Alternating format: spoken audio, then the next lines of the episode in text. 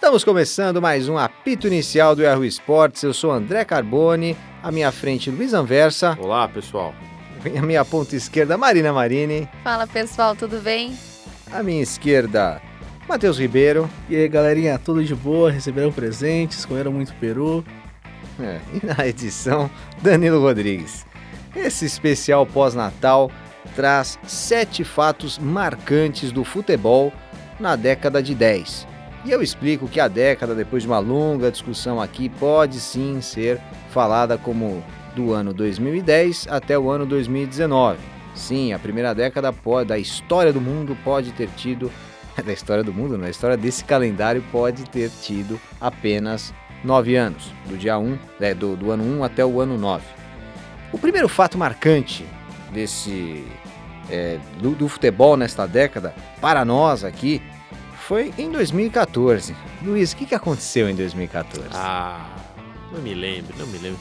Foi a maior vergonha do nosso futebol, né? Todos os tempos. Eu acho que não vai ter um vexame tão grande quanto este. 7 a 1 você ser humilhado, massacrado na sua casa, um país que adora futebol, dizer, na teoria, né? Já conversamos disso outras vezes. Adora ganhar. É, adora ganhar, Então foi um pesadelo, né, esse dia. Se você pesadelo. adora ganhar. Foi, e assim, é, a partir do 7 a 1 caiu muita coisa no nosso, assim, desmoronou muitas estruturas que a gente imaginava que eram razoavelmente certas, gestão, é, ide- é, modelo de jogo, identidade, de, sabe? Caiu tudo, né? Acho que e, e- e o legal, eu acho legal, a gente pode chamar de, mas o 7 a 1 é, é, conseguiu ir para outras esferas além do esporte, política, economia, costumes, não sei, então qualquer coisa a gente Virou um faz a- bordão, né? é, você faz a referência e todo mundo entende onde estava naquele fatídico dia do 7 a 1 onde a Alemanha colocou a seleção pentacampeã no bolso. Foi isso. Marina, e era, era mudar ou mudar de vez.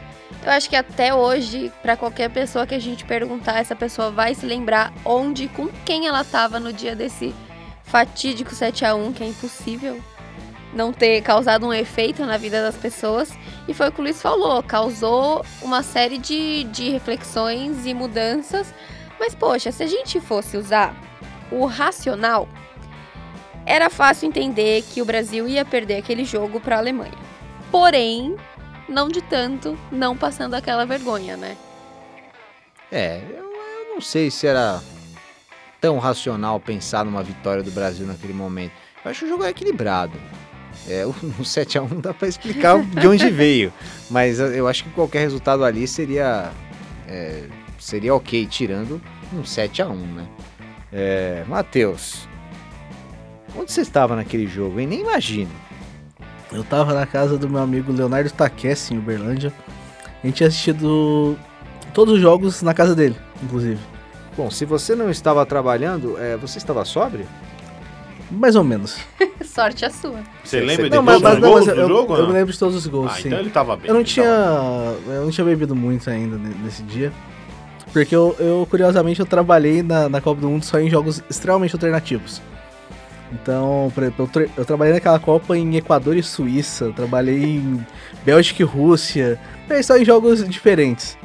Então, eu acabei que não, não trabalhava em nenhum dos jogos do Brasil, né? Então, Precisava, precisava beber um pouco depois desses jogos. Né? é, podia, podia se reunir com a galera, assistir.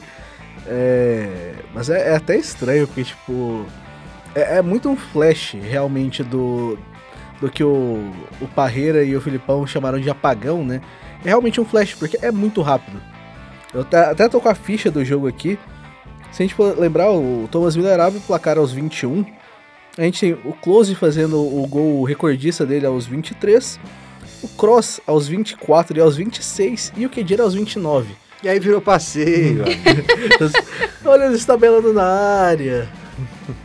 Não, e ainda mais, eu acho que o, o gol do. Um dos gols do Cross talvez seja a maior vergonha porque é uma tabela dentro da área.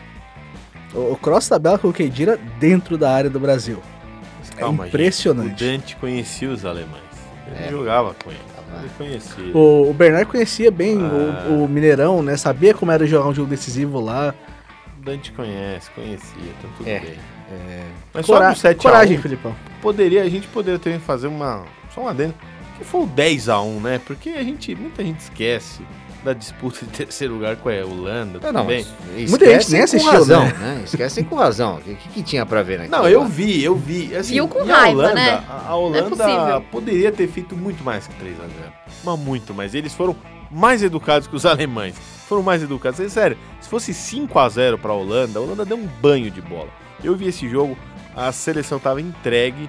O mínimo que eu esperaria era um time um pouco mais disposto para Óbvio, ninguém vai tirar essa mancha do 7 a 1 Mas, pô, pelo menos tenta disputar um jogo com mais fibra. Não, foi 3 a 0 um baile. Se fosse 5 a 0 não estaria nada demais. Então, o 10 a 1 foi a humilhação plena.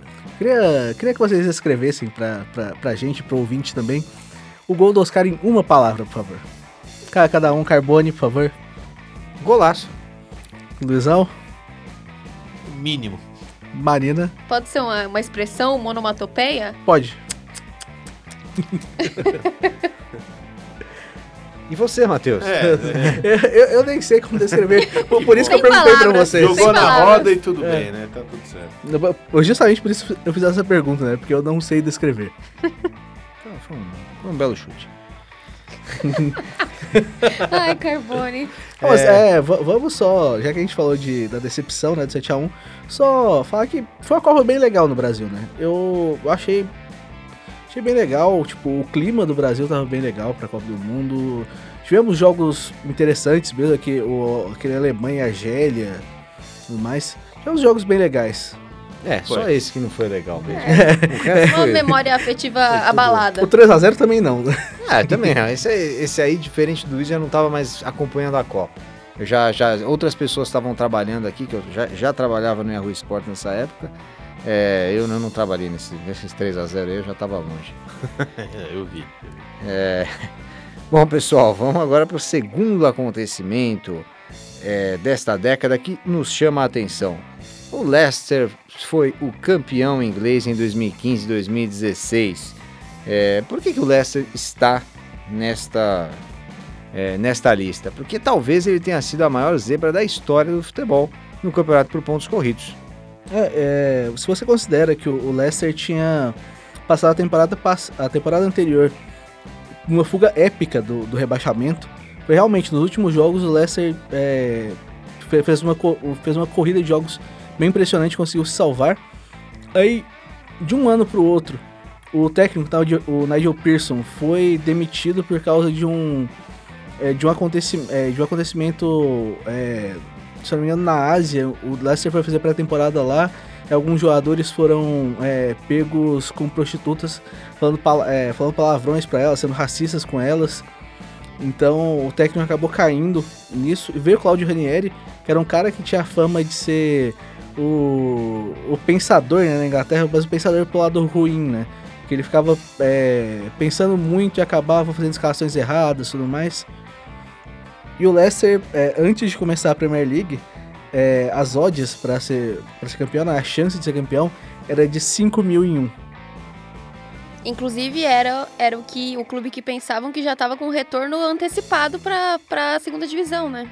Assim, e era basicamente um. Foi uma aula de contra-ataque, eu acho, esse ano do Leicester. Era o, o, o, Mare, o Mares com, com os dribles, o, o Vardy com a, com a rapidez dele que ele mostra até hoje. É, 11 gols em 11 jogos, foi um, foi um recorde da Premier League, né? Ninguém nunca tinha feito isso. É, gols em 11 jogos seguidos. Foi um ano extremamente impressionante. Um ano que, claro, os times maiores estavam mal, mas mesmo assim o Tottenham lutou até o fim é, pelo título, né? E o pessoal brinca aí dessa história de ser campeão no sofá. O Leicester foi campeão no sofá, mas a festa que eles fizeram na casa do Vardy foi absurda. Se você, se você pensar é, com um 12 orçamento, algo em torno disso, de repente era, era até mais para baixo ainda o orçamento do, do Leicester, num campeonato em que os times é, da ponta são muito mais ricos do que o, do que o resto, é, é um feito extraordinário. É, Marina, você espera que algum dia vejamos uma zebra tão grande quanto essa num campeonato por pontos corridos? Eu acho que é muito difícil. Uma coisa que a gente tem debatido bastante aqui é justamente essa distribuição de renda entre os clubes. E tá cada vez menos distribuído e sempre os mesmos com a, com a quantia maior de dinheiro. Foi uma zebra muito grande. Eu acho difícil a gente ver isso de novo. Só, só lembrando um pouco mais dos números daquela temporada, foram 23 vitórias, 3 derrotas, duas para o Arsenal e uma para o Liverpool, e 12 empates. Foram 68 gols marcados, foi o segundo melhor ataque, e 36 sofridos, foi a terceira melhor defesa. Quando que a gente vai ver isso de novo? É. É difícil? Um time campeão inglês com duas derrotas pro Arsenal, né, Luiz? Não, e, e não, é, é coisa que só acontecem com o Arsenal, né? E ele ultrapassou o Tottenham na última rodada, se não me engano. Não, ficou com- o, o Leicester. Essa foi líder há O- muito o tempo, Leicester- né? Não, não, tô falando do Tottenham que vai ficar com o vice. Ah, sim. Vai ficar com o vice. O, o Leicester esteve é, é, de, da 13 terceira rodada pra frente. O Leicester só não foi o primeiro em quatro rodadas. É. É, eu acho que dificilmente teremos uma zebra desse porte. E também vai lembrar que o, Le- o Leicester foi campeão, os outros grandes da Inglaterra ainda estavam em processo de reconstrução, não de suas contas, mas de técnico, times que não estavam é, no encaixe e tal. Então acho que o Leicester contou com isso também. Mas óbvio que é uma zebraça e, e o Arsenal, que era o time dos grandes, que já estava consolidado, mesmo assim não conseguiu ficar com o título. E, e é até interessante a gente citar essa história, ainda mais esse ano, porque o Leicester hoje é o segundo colocado da Premier League, Exatamente. fazendo uma ótima temporada com o Brandon Rodgers como técnico. Só que se a gente for comparar este momento, é, o Leicester hoje na Premier League com o Leicester no mesmo tempo, nessa temporada que o Leicester foi campeão, a campanha do Leicester desse ano é melhor. Então é, é realmente, essa história aqui é uma história que eu acho que realmente a gente nunca vai ver algo, algo igual. Quantos pontos o Leicester fez? Eu. Foram se- 81. 81 pontos. É, o problema, Matheus, é que se ele faz 81 pontos hoje, o Liverpool faz 95. É. O Manchester City faz 90. É, por causa dessa, dessa distribuição aí, eu, eu acho que é, é muito difícil conseguir de novo, porque a não ser que você pense que o Leicester possa rivalizar, fazer 90 pontos, aí, aí é demais também para um, pra um time desse porte, né? É, é que eu acho que talvez seja, seja bom agora pro Leicester é, pensar em outras ascensões. É um time que é, tem uma estrutura financeira, infelizmente o dono, né, o Vichai, não vou falar sobre não, porque não dá realmente. é, sofreu um acidente, morreu, é, precisa de helicóptero, mas o filho dele continua no, é, como dono do clube, continua injetando dinheiro, o Leicester cons- continua conseguindo vender jogadores é, a preços extremamente altos e poder, tipo, realmente montar de novo esse- o, o time. E tem feito isso muito bem, eu acho. O, É, pre- o que você, o que o Manchester United pagou no Maguire, o Leicester não gastou ainda, pra falar a verdade. É, se você pensar, Matheus, que é um grande jogador de futebol manager, sabe que se você for vendendo jogadores ao longo do tempo e contratando por menos, você vai enriquecendo, vai aumentando sua, sua, sua folha de pagamento aos poucos. E depois de uns anos você não é mais o 12 orçamento, né? do- do- e você consegue brigar por voos mais altos. Né? Vamos para o terceiro fato importante desta década, esse fato muito triste, o acidente da Chapecoense. É, não vou perguntar onde estávamos aí nesse, nessa, nessa madrugada trágica, porque imagino que todos estivéssemos dormindo. Eu é, é, você não, não dorme, né, E- Matheus? Não, e assim, eu vi, eu lembro muito bem desse dia, porque eu vi, eu vi um tweet, se não me engano, da Rádio Caracol, que é uma rádio colombiana, uma das mais famosas, falando que um, um voo é, estava demorando demais para poder chegar no aeroporto de Medellín. E eles tinham uma desconfiança de que poderia ser o voo da Chapecoense, porque era um dos voos que ainda não tinha chegado, estava atrasado. E, e aí passou até uma angústia, porque tipo assim, até tinha muito Muitos, muitos meus amigos também têm esses horários retardados que nem eu tenho, de, de sono, e muitos estavam vendo também. Foi bem. Acho que foi bem chocante, tipo, na hora. Foi extremamente chocante na hora de descobrir que, que realmente tinha sido o voo do Chapecoense, porque por um tempo, quase uma hora, uma hora e meia, a gente ficou com a dúvida de se era ou não. E depois, quando veio a confirmação, foi um negócio extremamente pesado. E aquele, aquela cena do, do- dos caixões no, no campo da Chapecoense é, uma, é algo inesquecível, é, de forma tenebrosa, infelizmente, mas é, algo inesquecível quando a gente olha para aquele campo, né? Foi uma coisa que, que chocou muita gente, não só no, no meio do futebol, né? Mas você citou desse do enterro coletivo. Também lembro muito da- das homenagens que, que aconteceram no mundo inteiro. Acho que no, no Brasil, todos os clubes, a maioria dos clubes trocaram os avatares nas redes sociais pelo escudo da Chape em preto e branco em forma de luto. É, muitos clubes da Europa, muitos mesmo, fizeram homenagens também nas redes sociais. Foi, foi uma coisa que pegou todo mundo de surpresa e que não tinha como, como não se abalar. Imagino que para todos nós aqui tenha sido um dia de. Se pra gente foi um dia difícil de trabalho, imagina para aquelas famílias e para todo mundo que de forma direta ou indireta estava envolvido naquele acidente. E Luiz, a única coisa prática que aconteceu depois do, do acidente é que os clubes não pegam mais voo fretado, né?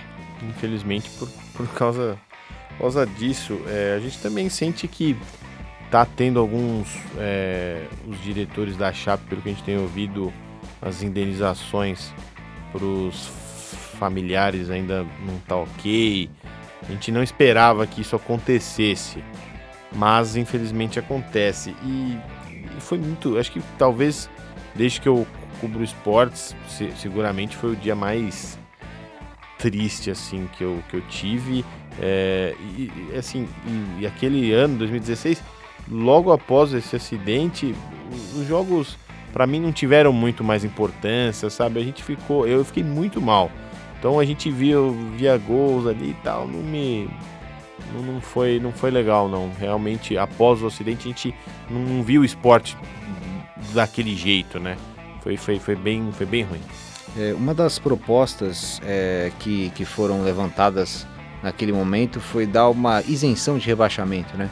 Para a Chapecoense por três, Por três anos. anos, é. Ou seja, não seria rebaixada neste ano de Esse ano. 2019. E eles não, não aceitaram. É. É, o, o Luiz mencionou o fato da- das indenizações. Hoje, segundo o Jorge Nicola, o Jorge Nicola conversou, nosso Jorge Nicola conversou com o presidente da Chape, né? No momento, o Paulo Ricardo Magro, presidente do Conselho Administrativo, que acabou assumindo a Chapecoense recentemente. É, a Chape ainda tem alguns problemas de indenizações com algumas famílias, mas hoje paga 2 milhões de reais por mês, é, isso dividido pa- para algumas famílias. Agora a gente não sabe ao certo quais são as famílias. Acho Que algumas seguem reivindicando essa, essa É. indenização. Né? Sim. Acho que o, o Carvalho até falou do, do momento do, do estádio. Acho que uma coisa que eu lembro muito no. é, tipo assim, toda vez que eu olho para a Arena Condá, quando a mãe do Danilo, que agora eu não, me- não me lembro o nome, é, dá o abraço no, no Guido Nunes do Sport TV. É, que assim, tipo, foi um momento. Era um momento extremamente complicado para ela. Ela também pensou, tipo, no. Assim, no pessoal que tinha perdido os amigos de trabalho e tudo mais. E assim, cobrir uma tragédia não é fácil para ninguém, né? Infelizmente. Então, sempre lembro muito desse momento porque eu lembro do quanto. Quantas pessoas podem ser boas de toda forma, por mais que aconteça um- uma tragédia dessa. Teve muita coisa que, que marcou, né?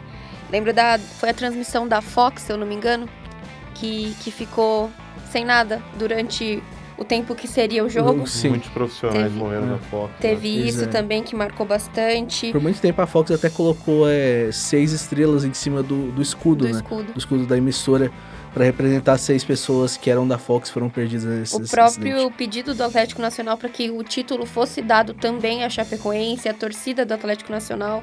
Acho que muita gente se mobilizou com isso, né? Bom, vamos para o segundo bloco.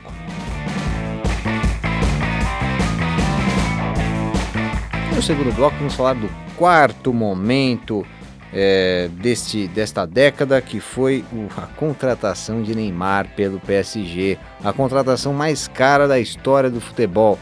É, alguém tem aí quantos milhões? O- 220 222 milhões. de euros. Meu Deus. É, Nossa, foi um acho, milhão, caramba, nem que a gente ensaiasse. acho é, deu resultado, Luiz? Olha, pro Neymar, para aquilo que ele foi, acho que não. Ele, ele foi pro PSG para ser o dono do time, para ganhar uma Champions. É, os últimos acontecimentos aqui, já falamos aqui nesse podcast. Isso não aconteceu. Lesões, problemas fora de campo, disciplina tal. É, assim, problemas com o Sheik, que é quem assina o cheque, dono do time, né?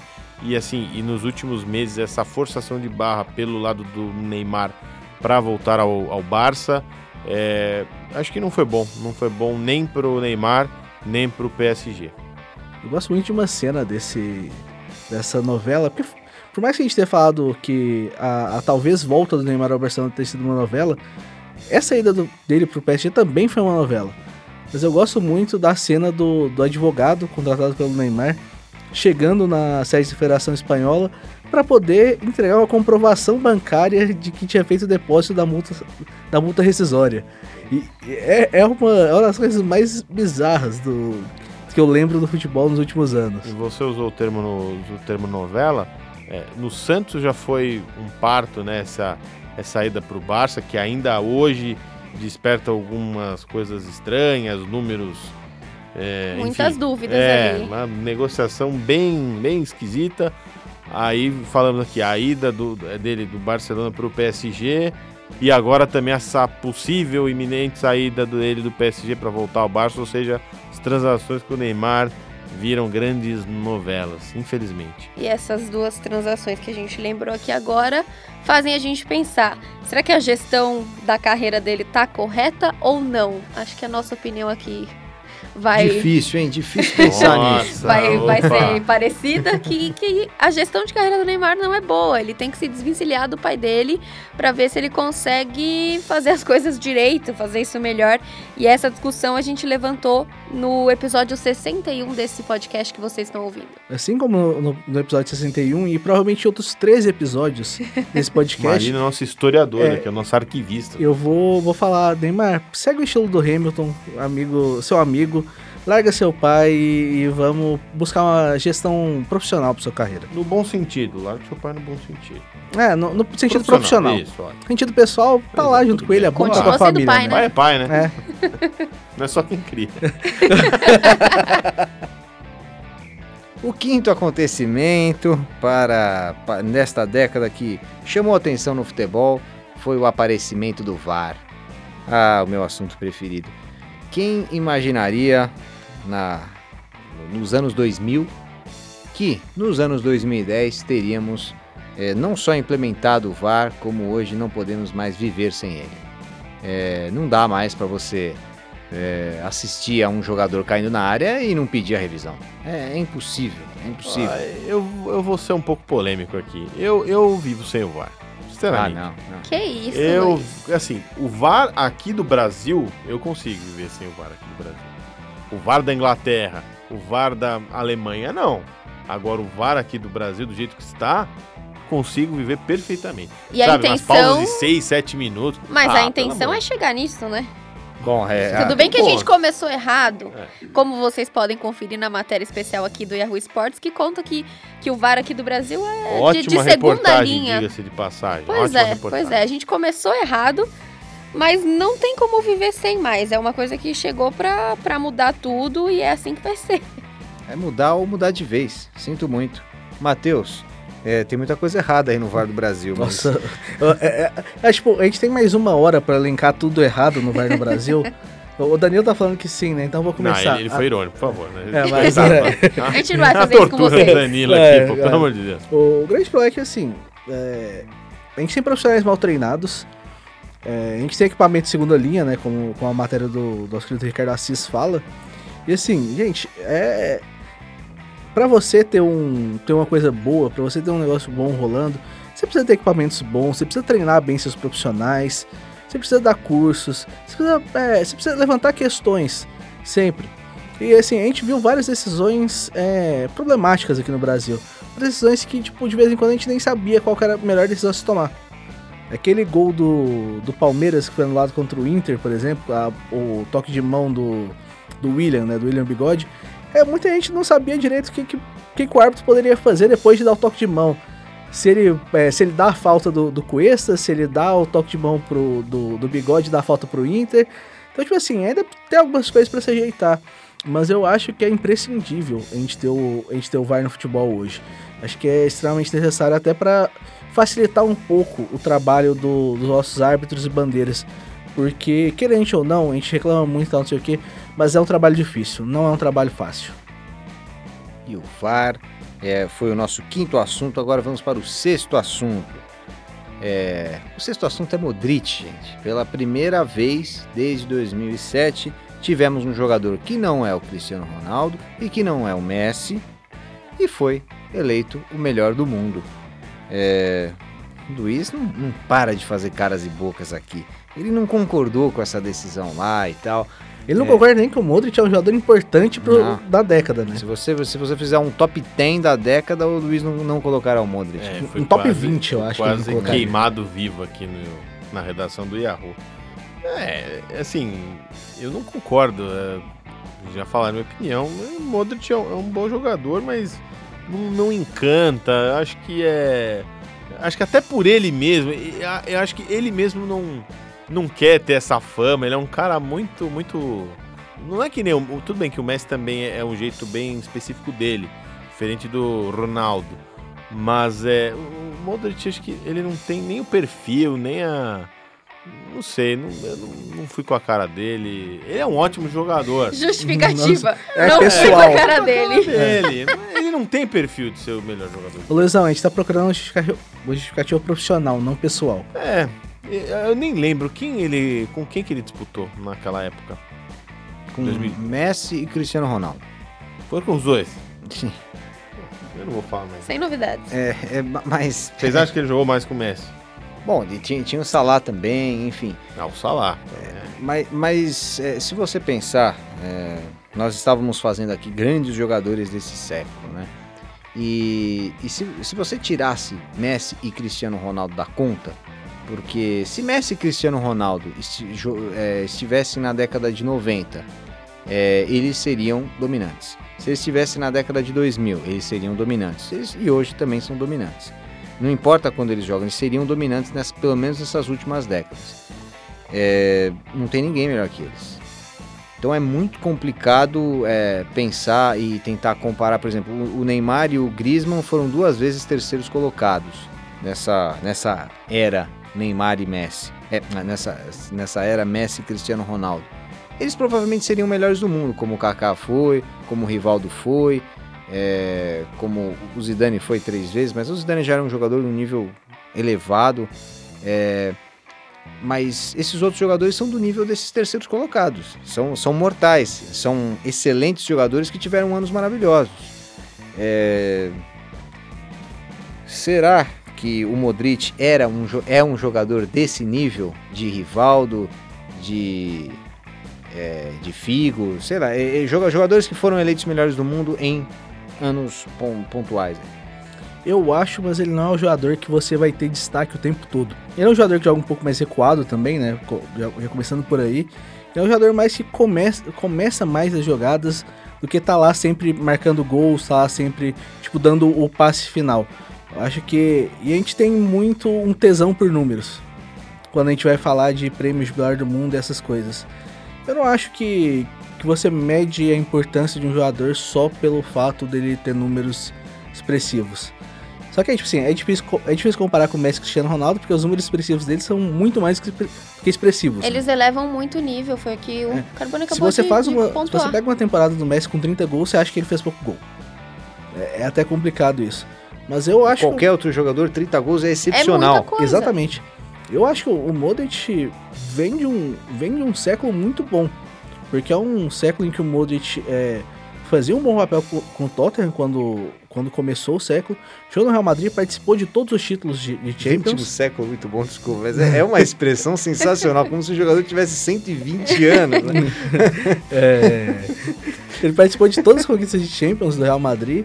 É, foi fundamental, por mais que não tenha sido o único nome da. Tipo assim, de uma. Uma surpresa talvez tão grande quanto o Leicester no, ganhar a Premier League, que foi a Croácia na final da Copa. Se a Croácia tivesse ganhado a final da Copa, a gente estaria falando desse assunto aqui também. Porque se- seria, um, seria um feito extremamente impressionante. E era o capitão, o jogador que, é, que era mais efetivo do time, tudo mais. Então, eu acho que dá pra gente falar que foi um século muito bom pro Modric e que eu acho que ele mereceu a bola de ouro, pela verdade, em 2018 sim. Eu não eu não falo, não, não acharia um detrimento.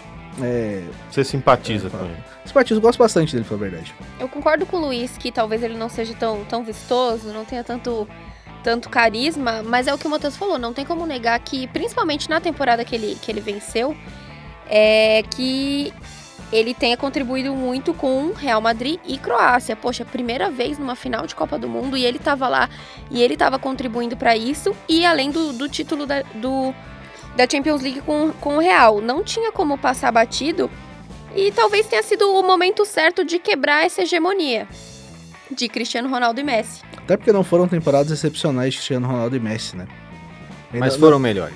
Foram. Eu vou é, protestar aqui, foram melhores. Foram tá 2 a 2 é, Foram exatamente as temporadas nível Cristiano Ronaldo e Messi.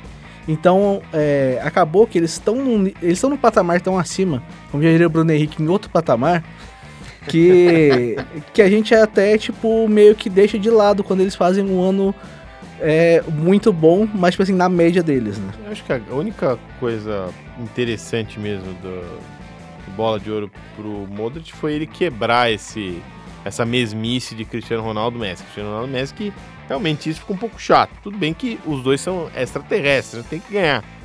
Mas acho que por esse ponto foi bom que o Modric quebrou essa hegemonia. Mas só para lembrar, estamos falando dos jogadores e tal, não sei o O Schoensteiger eu acho que tem mais recursos que o Modric.